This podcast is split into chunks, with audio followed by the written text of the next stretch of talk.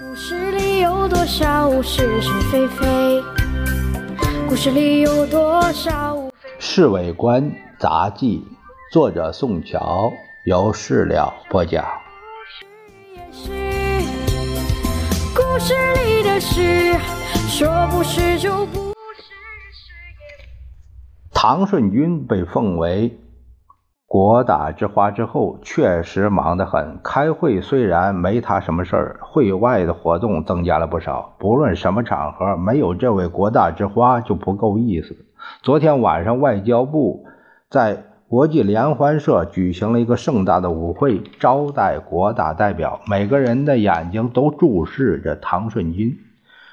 音乐刚一开始，起码有七八个男人同时走到他面前，要求共舞。他考虑了半天，结果和浑身海军上将礼服的陆军中将桂永清跳了一个舞。桂老当然得意洋洋，但是别人却大不高兴。这臭娘们不识抬举。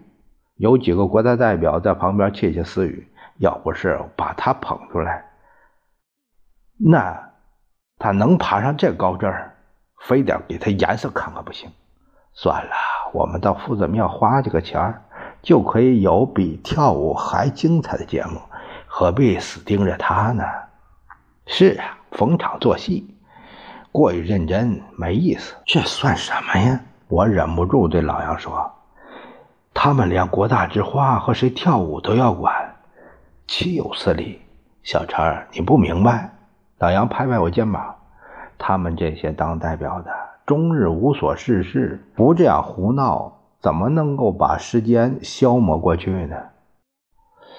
我觉得他们这样闹下去太不像话。你呀，别大惊小怪。其实他们这样做，先生还求之不得呢。为啥？事情很简单，先生就怕人谈政治。他们这些人整天把这个。心思放到女人身上，那这不是太好了吗？我还想说点什么，偶尔一回头，碰巧看见了孙科院长，呃，拥着那个小巧玲珑的女人在那贴贴面跳着舞。再使劲一看，原来就是在下关车站接来那个白泥。孙院长舞伴是谁呀？难道又是一个国大代表？老杨问：“你呀，太孤陋寡闻了。”老杨，嗨，连大名鼎鼎的白泥都不知道，他不是一向都住在上海吗？听说沦陷期和陈公博还有一手，那也不足为奇。陈公博和孙院长本来就是老朋友，朋友有通才之谊，何况女人呢？小陈，你最近口才大有进步啊，而且又这么损。老杨递给我一支烟，哼，许他们胡搞一气，那还不让我瞎说一炮啊？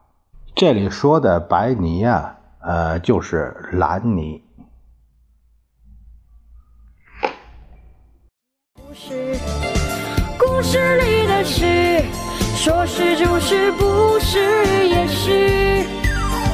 故事里的事，说不是就不是，是也不是。